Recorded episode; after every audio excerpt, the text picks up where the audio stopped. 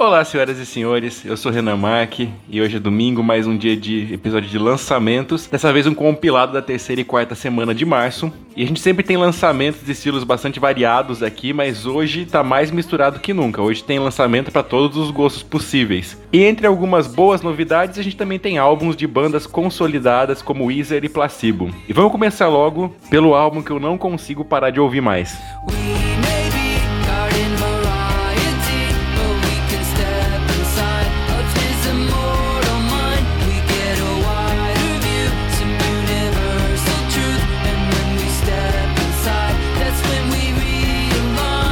Depois de lançar dois álbuns em 2021, o Van Weezer e o OK Human, o Weezer tá com um projeto de lançar quatro álbuns em 2022. É quase como se fossem quatro EPs, na verdade. Esse projeto se chama SZNZ, que se pronuncia Seasons, e a gente vai ter um álbum para cada estação do ano, fazendo uma referência às quatro estações à obra do Vivaldi. O primeiro deles, que foi lançado agora, é o Spring, é da primavera. E essa referência do Vivaldi é direta, porque a primeira música, Opening Night, é feita em cima do primeiro ato da, das quatro estações, a peça Alegro, com uma letra inclusive falando do trabalho do Shakespeare e alguns dos personagens dele. Cada álbum promete ter o sentimento da estação, então segundo o próprio Rivers Como, que é o vocalista do Weezer, esse, esse primeiro da primavera ele é feliz e ele é stress free. E como eu falei, é um álbum que é quase um EP, porque ele vem com 21 minutos só, tem sete músicas, músicas bem rápidas, e no total, juntando as quatro estações, a gente deve ter como se fosse um álbum levemente longo. Se todos mantiverem essa mesma duração, deve ficar no final um álbum de uma hora e meia, mais ou menos, mas com bastante música, porque as músicas estão bastante curtas, deve ficar então com uma média de umas 30 músicas no final.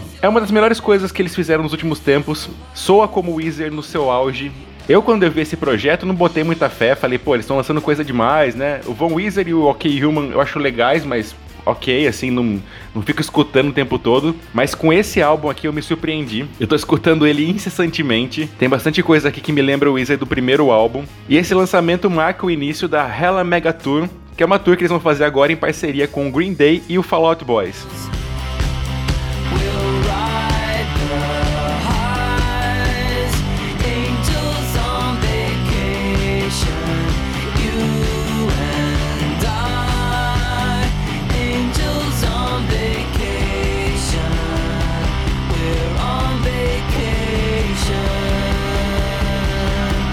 E mesmo com o projeto de um single por mês rolando, o Alden Witches lançou um show oficial.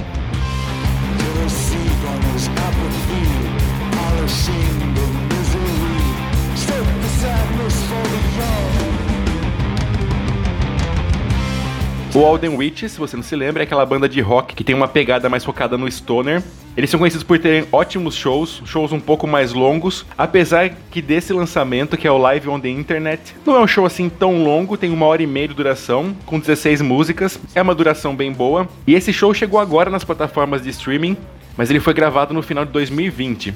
Em 2020 eles fizeram uma tour global com o álbum Nothing as the Ideal, que é um álbum que foi muito bem recebido, tanto que a tour desse álbum durou 18 meses, e com o início da pandemia, sem shows para fazer, eles resolveram trazer essa tour pro estúdio. Tanto é que desse álbum do Nothing as the Ideal. Das oito músicas do álbum, eles tocam cinco ao vivo nesse show aqui. É bem legal, é um show que você tem que estar tá meio que na vibe para escutar, mas se você coloca e entra no clima para ouvir, ele é bem legal, eles são muito competentes musicalmente, as músicas são bem legais. Lembrando, como eu falei no começo, que tem aquele projeto de um single por mês, até fechar o álbum no final do ano, e já lançaram três músicas, a Black Snake Blues, que eu já falei sobre ela no outro episódio de lançamento, e tem também a Fall Into Place e a Silver to Rust, todas valem a pena serem escutadas.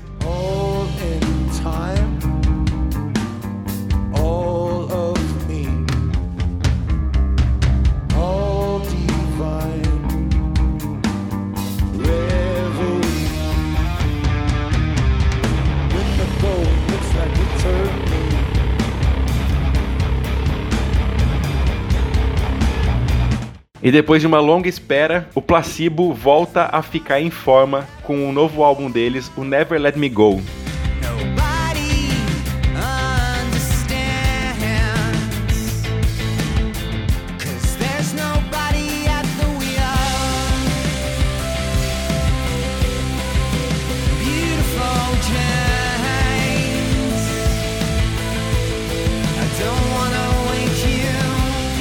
Esse é o oitavo álbum de estúdio deles e, assim como vários nessa época, foi gravado durante a pandemia entre 2019 e 2021, quase uma década depois do último lançamento deles. E é o primeiro álbum a ser gravado sem o baterista, sem o Steve Forrest, que saiu da banda em 2015. E tem vários sites já marcando esse álbum como sendo a volta deles, sendo uma volta não só de depois de uma década quase sem lançar, mas uma volta à alta performance. Considerando inclusive o melhor álbum desde o Mads de 2006, coisa que eu concordo inclusive. Se você pega uma música como a Beautiful James, que foi single que tocou aqui antes de eu começar a falar sobre o álbum, você é, pode comparar ela a uma Every You, Every Me, uma Pure Morning.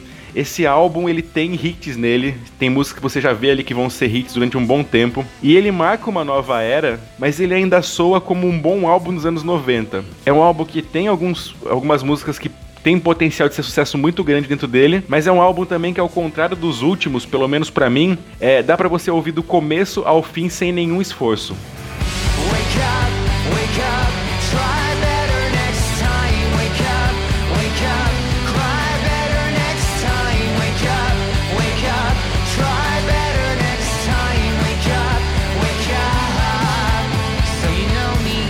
Para poder gravar um álbum de metal extremo como ele queria, o Dave Grohl criou uma banda nova, lançando o álbum que tem o mesmo nome da banda, o Dream Widow.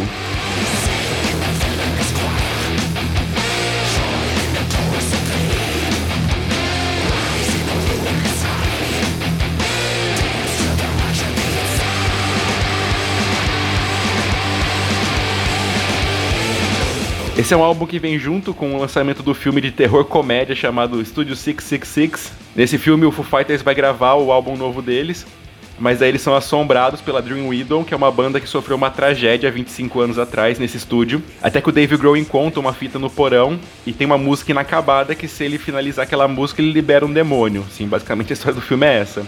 Boa parte da crítica foi muito positiva no filme, mas teve muita gente que se questionou também, falando o que, que, que, o Dave Grohl tá fazendo é, tocando metal que ele tem que ficar na área dele. Mas a verdade é que o Dave Grohl tá cagando para isso, porque tudo que ele quer é se divertir. E o incrível é que talvez por isso, por isso, por ele querer se divertir, esse álbum é realmente divertido. Ele é muito bem produzido, muito bem tocado, é, tem várias referências do metal aqui de Alice in Chains, a Crowbar, a Venom, até algumas músicas com uma pegada mais metálica, mais comercial. E se você tá ouvindo ele como um álbum de metal extremo para entrar na história, analisando tecnicamente, você tá ouvindo ele errado. É a mesma coisa que você querer analisar o impacto psicológico do clipe de Learn to Fly do Foo Fighters. Ele é um álbum divertido, mas é um álbum muito bom de metal extremo. Detalhe que não é o Foo Fighters, essa banda Dream Widow. O Dave Grohl quis justamente distanciar o projeto da banda. O único membro que participa de alguma coisa nesse álbum, além do próprio Dave Grohl, lógico, é o tecladista, o, o Remy Jeff, que toca teclado na, na Lacrimus Dei Ebrius, mas só. O Dave Grohl tá cantando aqui, ele tocou mais um instrumento, tocou bateria, obviamente. E ele se juntou com o tecladista Oliver Roman e o guitarrista Jim Rota, que é do Fireball Ministry, para fazer esse álbum. E vale mencionar aqui, já que eu tô falando do Dave Grohl, que na última sexta-feira todo mundo ficou chocado com a trágica morte do baterista o Taylor Hawkins, do Foo Fighters. Tinha 50 anos, era um puta baterista, melhor amigo do Dave Grohl. Tinha vários projetos legais, inclusive um recente com o Dave Navarro. Um cara super alto astral que vai fazer falta. E, e muito se especula pela morte dele, né? O povo tem essa curiosidade mórbida de saber o que aconteceu. E a única coisa que eu falo é, indiferente de como e por que ele morreu, isso não faz a menor diferença. A perda dele é trágica e ponto.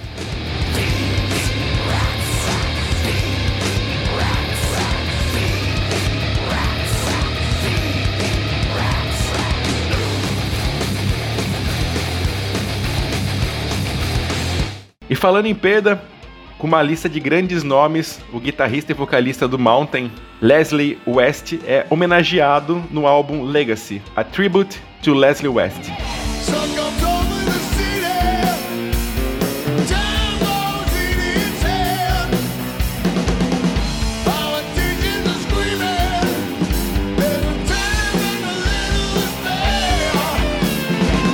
Como eu falei, ele é guitarrista, membro fundador, um dos vocais do Mountain, um guitarrista muito influente, com o estilo característico dele tocar. Ele morreu no final de 2020, teve um, um, ataque cardíaco em decorrência do agravamento da diabetes que ele tinha. Ele chegou até pouco tempo antes de falecer a ter que amputar uma perna. E justamente pela influência na guitarra dele, esse álbum vem cheio de nomes famosos, muitos deles guitarristas. Só para citar alguns dos que estão tocando, cantando nesse álbum, eu posso falar de Slash, Zack Wild, Jolene Turner, Dee Snyder canta numa música, o Mike Portnoy toca bateria em outra, tem o Steve Morse, tem inclusive o Yngwie Malmsteen. E esse álbum aqui, organizado pela mulher dele, inclui grandes sucessos do Mountain. Você vai escutar aqui Mississippi Queen, Never in My Life, For Yasgur Farm. É uma ótima chance de, se você não conhece ele, não conhece o Mountain, se familiarizar um pouquinho com o trabalho dele.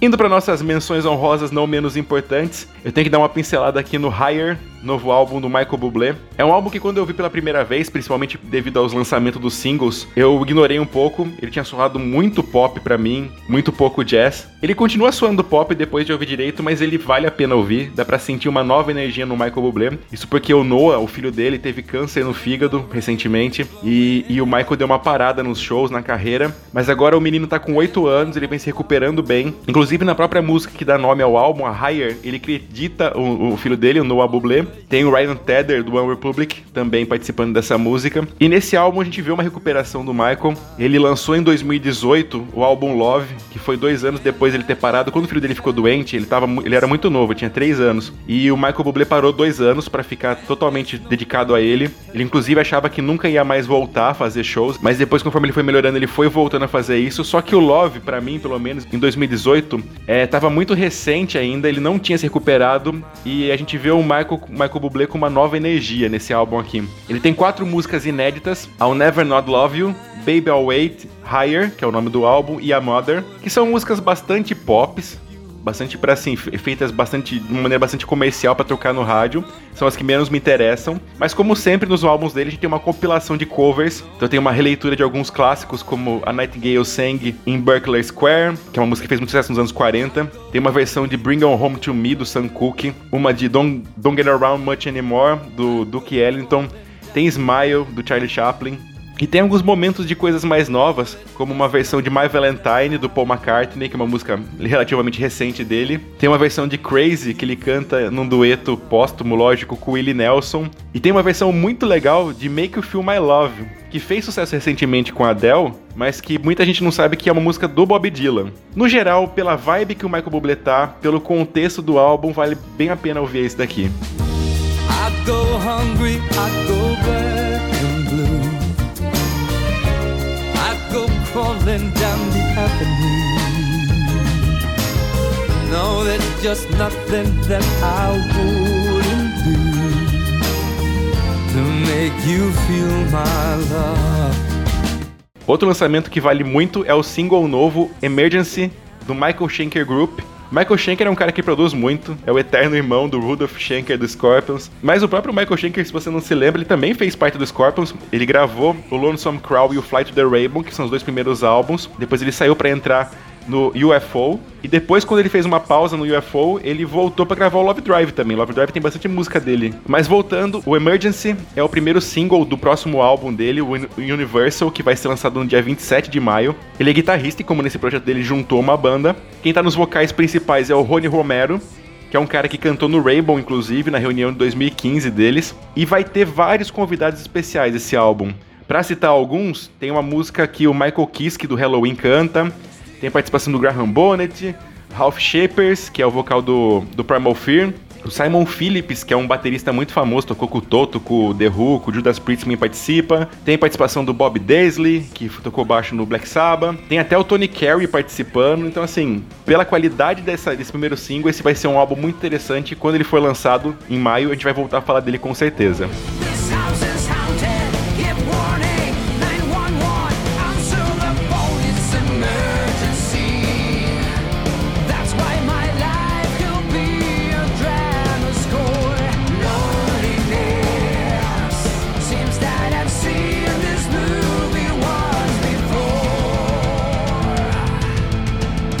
E por último, não menos importante, a gente tem um single novo do Shine Down chamado The Sense of Violence and Innuendo, que é o segundo single desse álbum novo deles, que vai ser lançado no dia 22 de abril, se chama Planet Zero, que também é o nome do primeiro single. Shine Down vem com uma pegada bem pesada, e essa música fala sobre a exposição excessiva a informações que a gente tem os interesses que tem por trás dessas informações. É bem interessante. O Brent Smith, que é o vocalista, disse que quando você olha para fora do telefone, você vai ver que tem tantas pessoas fazendo tantas coisas boas e tentando cuidar um dos outros. Parece ser um álbum que vai ter um conceito bem legal, musicalmente tá bem interessante, e esse álbum vai marcar o início de uma tour bem grande mundial que eles vão fazer e vão visitar o mundo inteiro até o final do ano. Vale a pena ficar de olho.